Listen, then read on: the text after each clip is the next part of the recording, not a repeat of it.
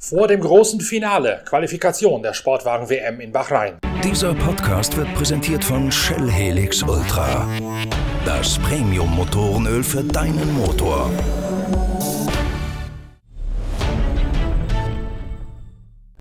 So, ähm, ja, wir sind jetzt äh, langsam bereit für äh, unser letztes Rennen mit dem TSO 50. So, bei Sebastian Buemi wächst also die Vorfreude und gleichzeitig auch die Anspannung vor dem großen Endlauf der Sportwagen-Weltmeisterschaft und dem letzten Auftritt der 1000 PS LMP1 Hybrid-Monster. Sebastian Buemi ist ja gemeinsam mit Kazuki Nakajima und mit Brandon Hartley der Tabellenführer vor dem 8-Stunden-Rennen von Bahrain, der Farewell-Tour der LMP1-Boliden. Und ich hatte es ja gestern bereits gesagt, wir haben diesen Turbo-Hybrid-Boliden Seiten in der Zeitschrift Pitwalk in den vergangenen beiden Ausgaben jede Menge Seiten und jede Menge Inhalte gewidmet. Einen dieser Inhalte seht ihr auf dem Header-Foto, also auf dem Aufmacher für diesen Podcast auf der Internetseite pitwalk.de. Das nämlich ist die Aufmacher-Doppelseite in der vorigen Ausgabe der Zeitschrift Pitwalk, da wo wir eine riesige Technikgeschichte mit den internen Datensätzen aus der Telemetrie von Toyota Gazoo Racing aus Köln veröffentlicht haben. Eine Technikgeschichte, die alle Zusammenhänge darlegt zwischen der Entwicklung der Hybridtechnik, der Aerodynamik und des Fahrwerks über die verschiedenen TS-Baureihen seit Einführung der LMP1 Hybridregeln. Diese Geschichte und das Interview mit Rob Leupen in der aktuell im Handel befindlichen Ausgabe von Pitwalk sind die ideale Begleitung, die beste mögliche Hintergrundberichterstattung zur Vorbereitung auf das 8-Stunden-Rennen von Bahrain an diesem Wochenende.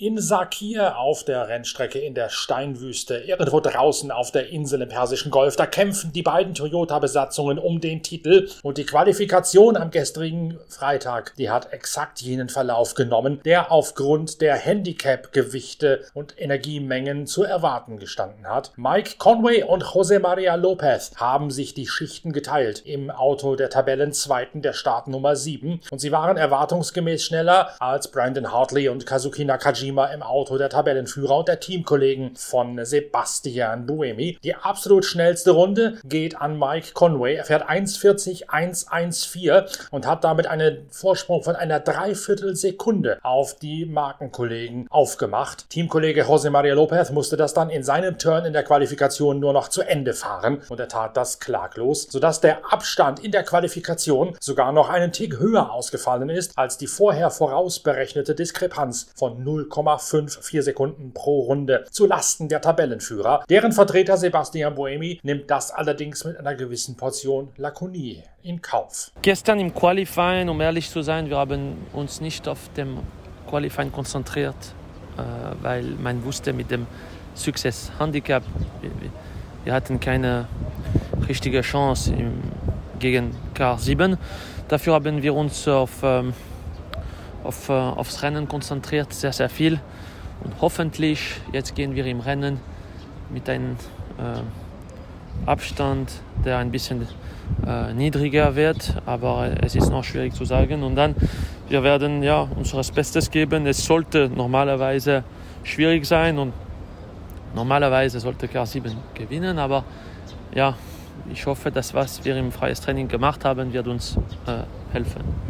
Das Rennen beginnt bereits am Samstagmittag und führt dann in die Dunkelheit hinein. Taktik und verschiedene Strategien bei der Reifennutzung, bei Doppel- oder Dreifach-Turns, bei wechselnden Asphalttemperaturen dürften wohl den Ausschlag geben. Es sei denn, Plan B der Taktik von Boemi und Co. geht auf, nämlich den führenden Wagen in einen Fehler hineinzuhetzen. So oder so ist klar, welcher der beiden Toyota TS 050 das Rennen in Bahrain gewinnt. Der ist automatisch auch der neue Sportwagen Weltmeister denn der Abstand von jetzt sechs Punkten zwischen dem Tabellenführer und dem auf Pol stehenden Tabellenzweiten, der ist so angetan, dass ein Sieg so oder so das Pendel in die eine oder andere Richtung im Titelrennen ausschlagen lassen wird.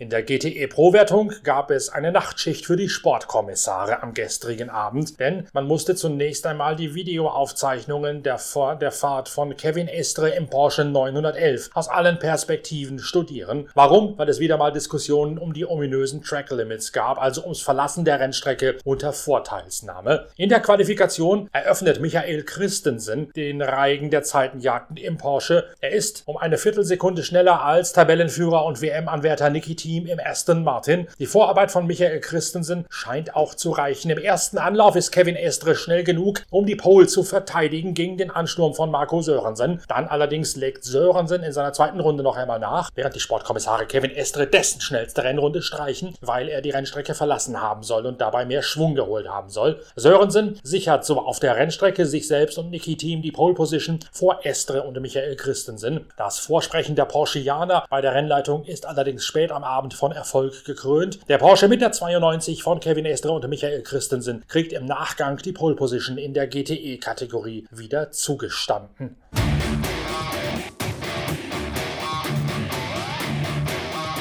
Damit sind die Zeichen gesetzt fürs 8-Stunden-Rennen am Samstagnachmittag auf der Rennstrecke in der Steinwüste von Sakir. Wie es ausgeht, das erfahrt ihr dann in der nächsten Episode von Pitcast hier am Sonntag. Bis dahin tschüss, danke fürs Reinklicken und viel Spaß mit der Lektüre der beiden großen LMP1 Hintergrundgeschichten in Ausgabe 56 und 57 unserer Zeitschrift Pitwalk. Bis Sonntag, bleibt gesund, euer Norbert Okenga.